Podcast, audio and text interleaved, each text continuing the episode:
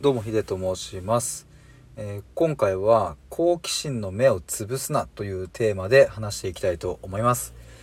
え1本前の収録もそうなんですけどもえーっとですね今日ライオンキングを見に行ってそこでマジで感動して、え今日はライオンキングミュージカルから学んだことというか、うん、そんなお話です。でまあ早速本題なんですけども好奇心の目を潰すなっていうこれはな何のシーンを見て思ったかっていうとえっ、とまあ結論から言うと潰してないんですけどもえっ、とムファサ王つまりお父さんがえっ、と息子のシンバをちょっとこう夜呼び出して、うん、2人で話すっていうシーンがあるんですね。でそこでいろいろこうお父さんは思いを伝えたりとか息子のシンバも自分の疑問をぶつけたりするわけなんですが、えっとそもそもじゃあそのシーンが生まれるにはどんな背景があったかっていうとあの行っちゃいけないって言われたそこは絶対危険だから絶対行くなよってもうもはまあフリーですよね。まあそう言われたら行っちゃうっていうふうには分かるんですけど絶対行くなよって言われているところに息子のシンバはえっ、と奈良っていう女の子をね連れて行っちゃうわけですよ。つまりお父さんとの約束を破っちゃったっていう。うんそしてすごく危険な目にあった。ハイエナに襲われてしまってでえっ、とシンバだけではなく、えっ、と奈良っていうね女の子も一緒に傷つけられてしまうところだった。ギリギリお父さんのムファサが助けに来たからなんとかなったもののまああと助けに来るのがちょっと遅れたら2人とももうやられてしまっていたっていう。その後にお父さんと,、えー、と息子シンバの2人で語り合うシーンがあるんですが、まあ、そこでねえっ、とムファッサ王は息子を叱りつけはしなかったんですよね。もちろん注意はしたしうんとお前を失うのが怖いってお父さんはそこで初めて弱みを見せたりもしたしそうすると息子のシンバは「えお父さんにも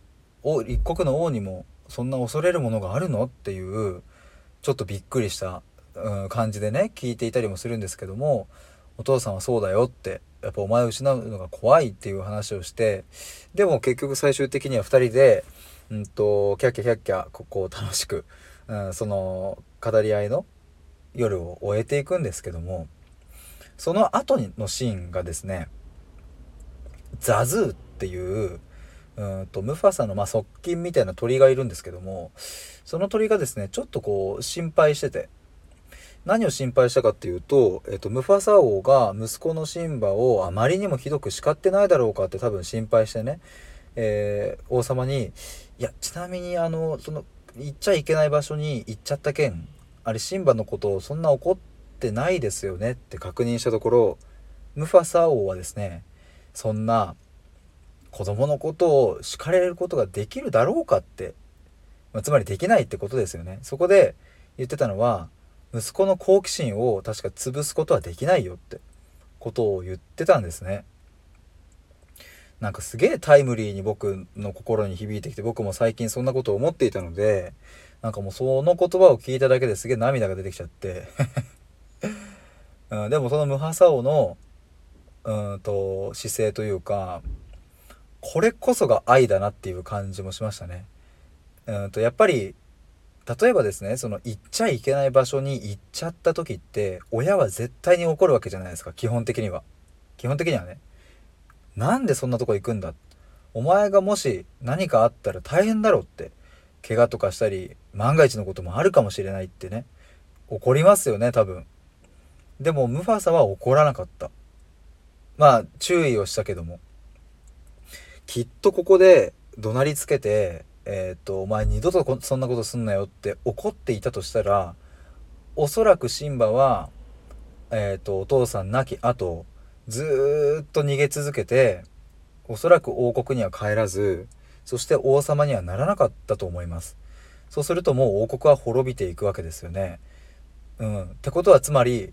ムファサのその一言というか接し方が結局は後々の王国を守ることにもなったし子供を守ることにも